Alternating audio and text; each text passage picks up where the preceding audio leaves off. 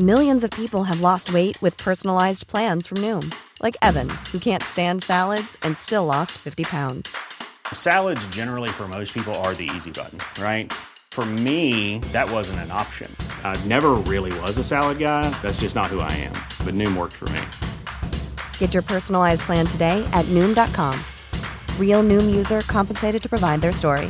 In four weeks, the typical Noom user can expect to lose one to two pounds per week. Individual results may vary.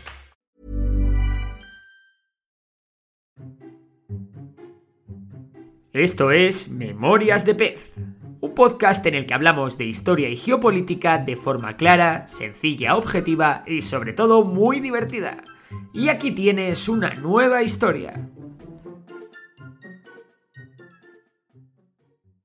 Últimamente estamos escuchando constantemente hablar de la Organización del Tratado del Atlántico Norte, es decir, de la OTAN. Pero, ¿qué es la OTAN? ¿Para qué sirve?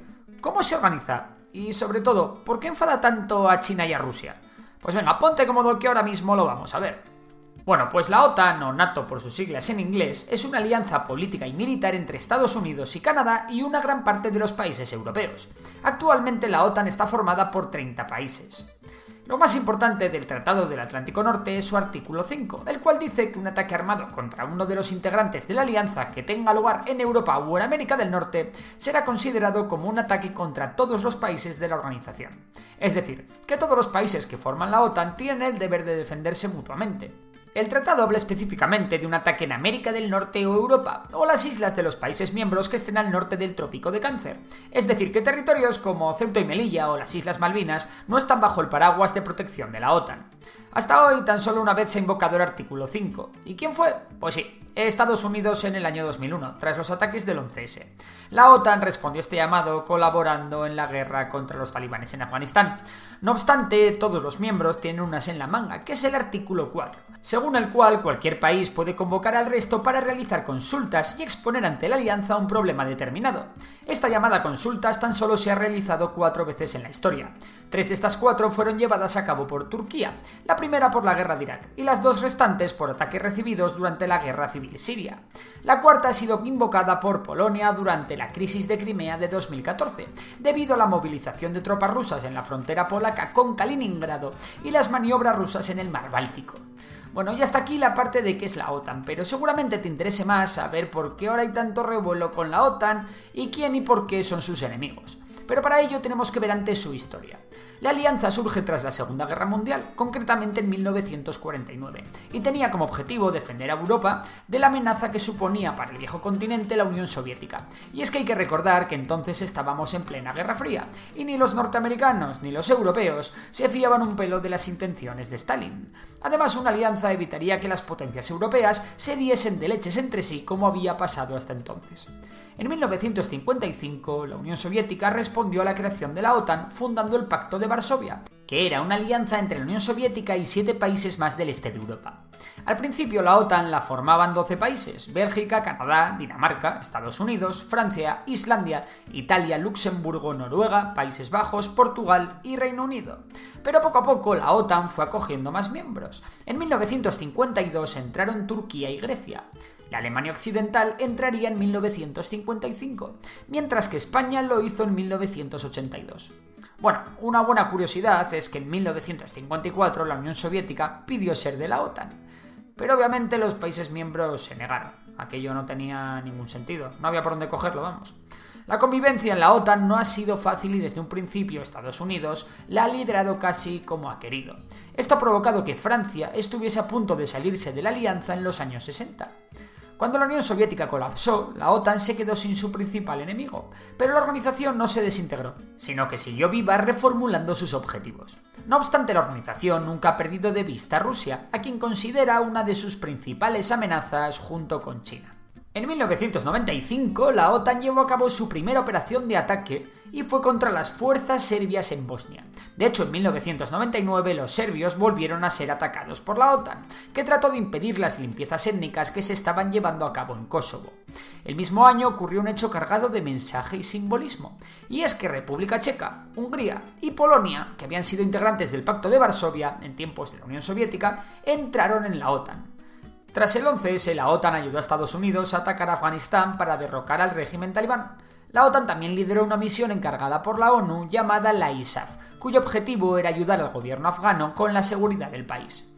En 2004, Bulgaria, Eslovaquia, Eslovenia, Rumanía y las ex repúblicas soviéticas Estonia, Letonia y Lituania entraron a formar parte de la organización. De esta forma, la OTAN continuaba su expansión hacia el este llegando a la frontera de la mismísima Rusia. En 2009, Croacia y Albania también entraron a formar parte de la alianza. Más tarde lo harán Montenegro en 2017 y Macedonia del Norte en 2020. Actualmente hay tres países que son claros aspirantes a ingresar en la OTAN. El más adelantado es Bosnia y Herzegovina, que ya cuenta con un plan de acción para la adhesión. Y con los otros dos es donde empieza la polémica. ¿Por qué? Pues porque estamos hablando de Georgia y Ucrania, dos países que hacen frontera con Rusia. La entrada de estos países en la OTAN dejaría a las principales ciudades rusas muy expuestas a posibles ataques con misiles por parte de la OTAN en caso de conflicto. Y claro, Rusia está intentando presionar a la OTAN para que no acepten la organización ni a Ucrania ni a Georgia. Y seamos honestos, es normal que Rusia no quiera tener en su frontera misiles balísticos apuntando a sus principales ciudades. No obstante, la OTAN le ha dicho a Rusia que cada país es libre de pedir su ingreso en la organización y que será esta la que valore qué miembros entran a formar parte de la alianza o qué miembros no lo van a hacer. Las relaciones entre Rusia y la OTAN nunca han sido buenas. De hecho, los rusos iban protestando desde el 2000 por los interceptores antimisiles que la OTAN tiene en Polonia, y también ha protestado por las bases de la OTAN estacionadas en las repúblicas bálticas.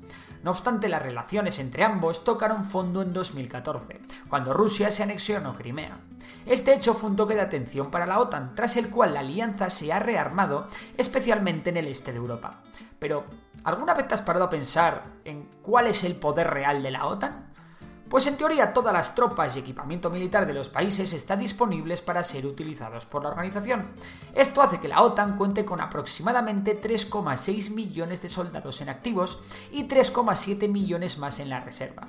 El gasto anual combinado de los dos países de la OTAN es de un billón de dólares, una cifra un pelín por debajo del PIB de España, para que os hagáis una idea, pero que sigue siendo una burrada. No obstante, hay quien se está escaqueando de pagar. En 2006 todos los países acordaron gastar al menos un 2% de su PIB en defensa. Sin embargo, países como España, Alemania o Canadá ni se acercan a esas cifras. Y es que, por ejemplo, España apenas pasa del 1% de su PIB en gasto militar.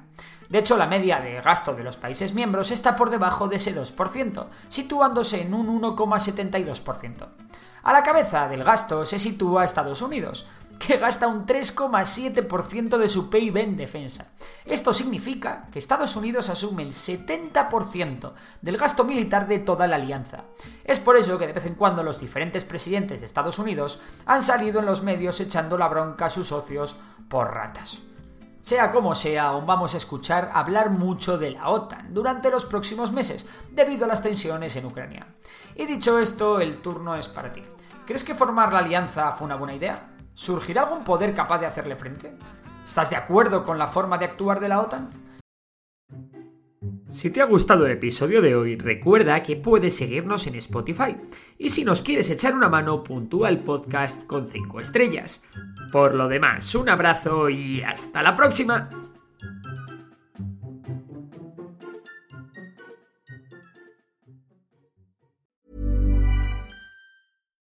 When you make decisions for your company, you look for the no-brainers. And if you have a lot of mailing to do, stamps.com is the ultimate no-brainer. It streamlines your processes to make your business more efficient, which makes you less busy.